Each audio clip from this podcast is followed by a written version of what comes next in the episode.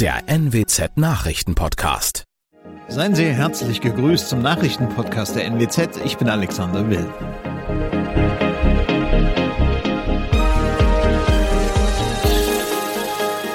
Und das sind unsere regionalen Nachrichten. Niedersachsen SPD schließt neue Lockdowns für Kinder und Jugendliche aus. Weniger Corona-Infizierte in Niedersachsen. 13-Jähriger aus Leer baut Autounfall und 19-Jähriger in Kloppenburg wegen Bestechung verurteilt. Geschlossene Schulen und Kitas, abgesperrte Jugendzentren. Kinder und Jugendliche haben in der Corona-Pandemie gelitten. Die SPD-Fraktion im Niedersächsischen Landtag will deswegen Lockdowns für Kinder und Jugendliche in Zukunft ausschließen. Das sagte die SPD-Fraktionsvorsitzende Johanne Modder am Mittwoch in Leer. Im Rahmen einer dreitägigen Klausurtagung befassen sich 54 SPD-Abgeordnete, Minister und Staatssekretär schwerpunktmäßig mit dem Thema Pandemiefolgen.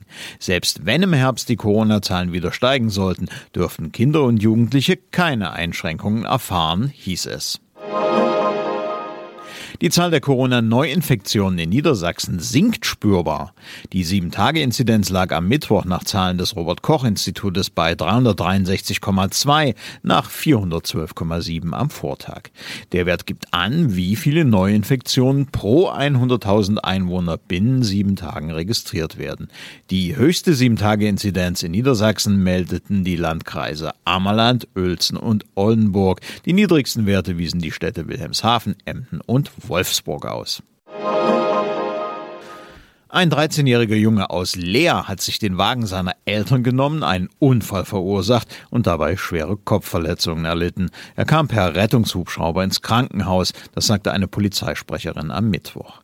Der Junge verlor die Kontrolle über den Wagen, kam von der Straße ab und rammte einen Baum. Weitere Unfallbeteiligte gab es nicht. Die Straßen waren trocken. Weil er Ermittlungen gegen seine Freundin verhindern wollte, hat ein 19-Jähriger aus Kloppenburg versucht, Polizisten zu bestechen. Am Dienstag verurteilte das Kloppenburger Amtsgericht ihn zu sieben Monaten Jugendstrafe auf Bewährung. Seine Freundin, die betrunken Auto gefahren war, kam dagegen mit einem dreimonatigen Fahrverbot und einer Geldauflage von mehreren hundert Euro davon. In der Tatnacht hatte das Paar zunächst tüchtig getrunken, um dann nachts betrunken mit dem Auto nach Hause zu fahren. Dabei stoppte die Polizei die beiden. Der Alkoholtest zeigte bei der Frau 1,1 Promille. Daraufhin zog der Mann ein Geldbündel aus der Tasche. Das waren unsere Nachrichten aus der Region. Weitere aktuelle News aus dem Nordwesten finden Sie wie immer auf NWZ Online. Aktuelles aus Deutschland und der Welt hören Sie jetzt von unseren Kollegen aus Berlin.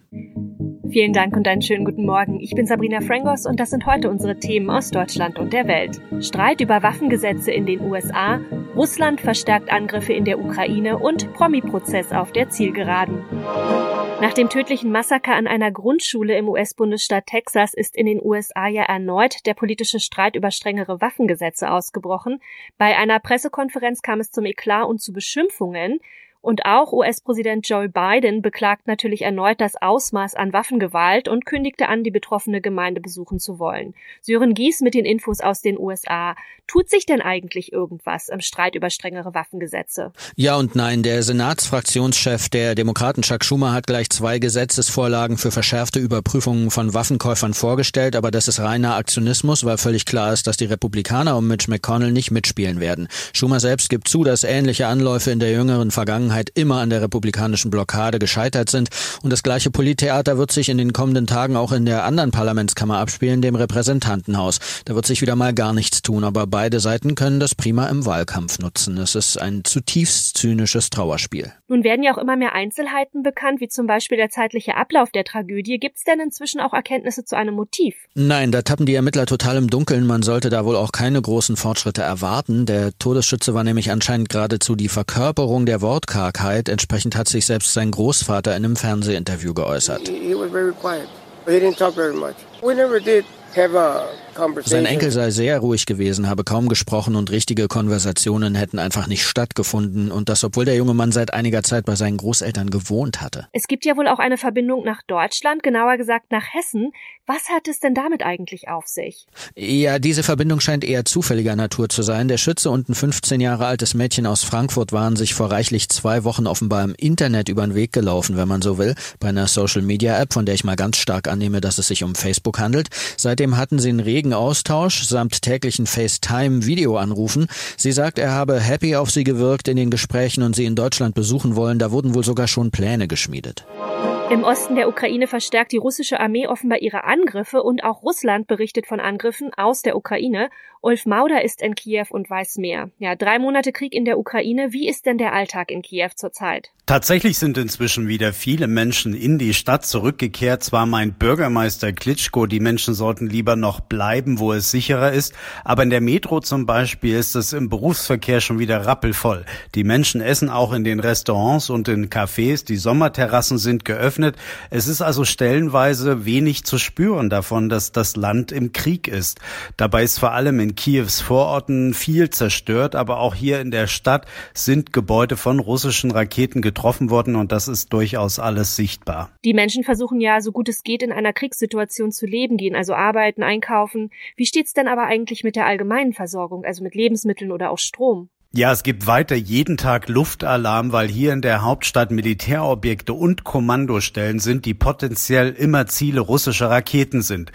Die Versorgung mit Lebensmitteln ist gut, aber die Menschen klagen vor allem, dass es kein Benzin gibt. Notfalls will ja jeder mit dem Auto flüchten können und das ist im Moment nicht möglich. Es gibt auch viele Stromausfälle und am Abend wird immer noch schlagartig alles ruhig, weil es hier eine Sperrstunde gibt. Nachts sollte sich niemand auf der Straße aufhalten aufhalten. Und wie erleben die Menschen vor Ort derzeit die Situation? Also haben die überhaupt noch Hoffnung auf einen schnellen Waffenstillstand? Der Krieg geht an niemanden spurlos vorbei. Die Gefahr ist weiter allgegenwärtig. Die Hauptstädter bangen vor allem um ihre Landsleute im Osten des Landes, die ja unter ständigem Beschuss russischer Truppen stehen. Viele hier in der Hauptstadt haben selbst Luftangriffe erlebt, zum Beispiel in der Metro Schutz gesucht.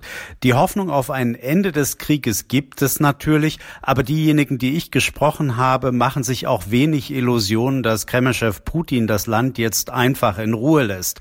Vor allem ist die Angst vor dem im Winter groß, weil Russland dann den Gashahn abdrehen könnte. Seit sechs Wochen liefern sich die Hollywood-Stars Johnny Depp und Amber Heard vor einem US-Gericht ja eine Schlammschlacht. Dabei geht es ja auch um Vorwürfe von Gewalt und Missbrauch. Jetzt läuft allerdings der Countdown im Rosenkrieg. Heute werden nämlich die Abschlussplädoyers erwartet. Und dann geht der Fall an die sieben Geschworenen. Tina Eck ist in den USA und weiß mehr. Ab nächster Woche Dienstag berät ja nun die Jury. Ist denn ein Trend zu erkennen? Also ja, wäre Debs Karriere zum Beispiel besiegelt, wenn Hurt jetzt Recht bekommt? Äh, nun, ein Trend ist da äh, ganz schwer abzusehen. Äh, dieser Fall bewegt sich ja zwischen der MeToo-Bewegung und einem berühmten Promi eben, der seine Ex quasi als äh, psychisch gestört beschreibt. Äh, die Geschworenen haben nun viele Wochen äh, Zeit gehabt und beiden Seiten zugehört. Aber wie und wann sie entscheiden werden, das steht wirklich in den Sternen.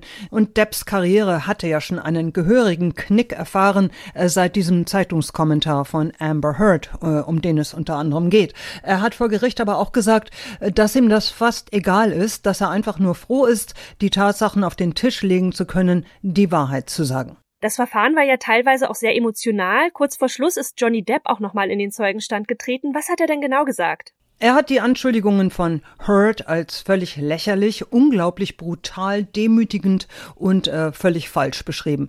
Äh, er habe seine Ex nie körperlich angegriffen, hat er gesagt. Und dann wurde auch noch äh, Supermodel Kate Moss als Zeugin zugeschaltet und die hat das gewissermaßen bestätigt. In ihrer Zeit mit Depp habe es nie handgreiflichen Streit gegeben, hat sie gesagt. Insgesamt äh, kam das Team von Depp professioneller rüber als das von Amber Heard. Äh, die Zeugen sprachen irgendwie irgendwie klarer und glaubwürdiger, aber äh, die Aussagen einer angeblich misshandelten Frau, die wiegen natürlich auch schwer.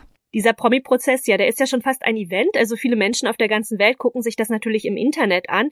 Aber Schaulustige haben vor Ort sogar nachts angestanden, um einen Platz im Gerichtssaal zu ergattern. Wie sind denn so die Meinungen zu diesem Prozess?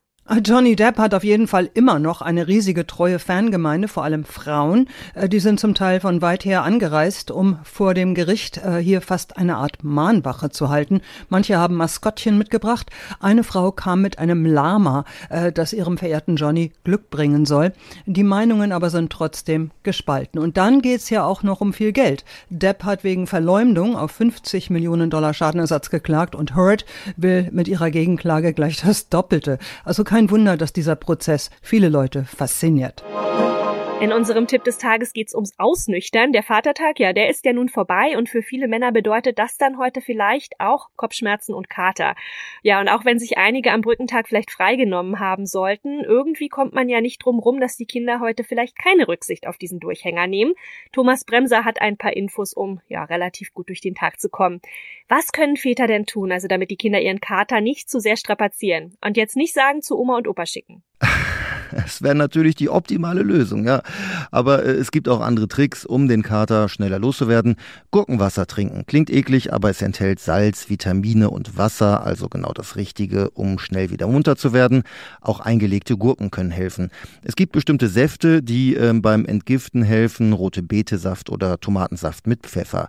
Und ein richtig schön fettiges Katerfrühstück natürlich. Rührei mit Speck, aber auch Salzstangen oder Honig helfen. Und Magnesiumtabletten führen führen Mineralien zu. Okay, Essen und Trinken, was hilft denn verkaterten Vätern heute sonst noch so? Ja, schlafen ist dann natürlich keine Option, auch wenn es helfen würde. Darum am besten direkt unter die Dusche, Wechseldusche. Mal kalt, mal warm, das regt den Kreislauf an. Am Anfang und Ende am besten kaltes Wasser.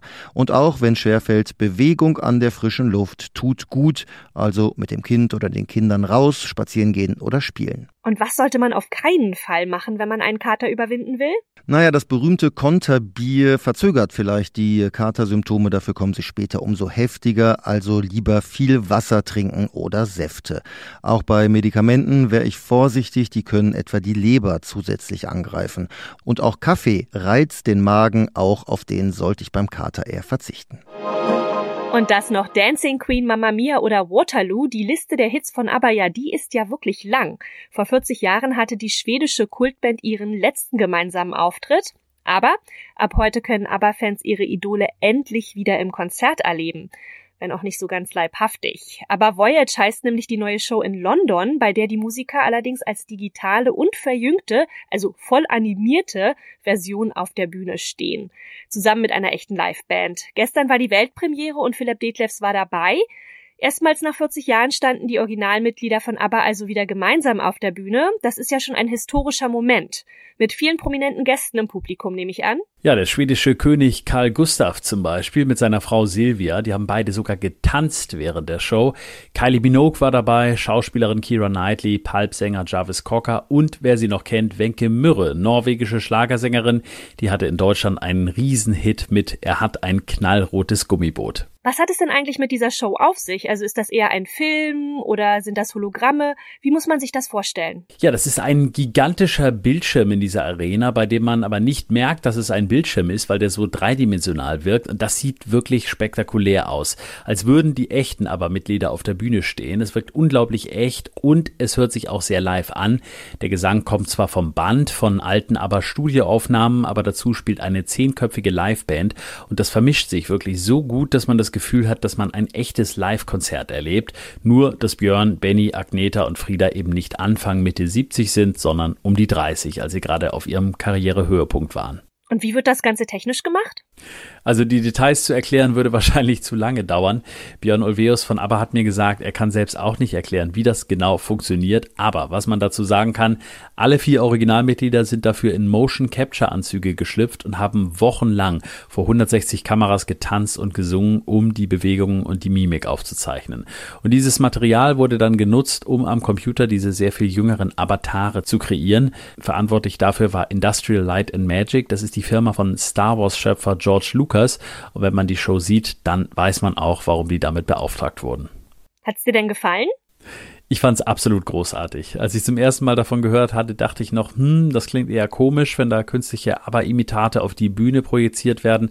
Aber ich habe mich gestern eines Besseren belehren lassen. Das ist wirklich eine beeindruckende Show und wenn man die Musik von ABBA auch nur ein bisschen mag, dann würde ich sagen, ist das eigentlich ein absolutes Muss. Einige Leute hatten Tränen in den Augen gestern, weil sie so bewegt davon waren und ansonsten war das einfach eine richtige große Party gestern und es hat echt Spaß gemacht.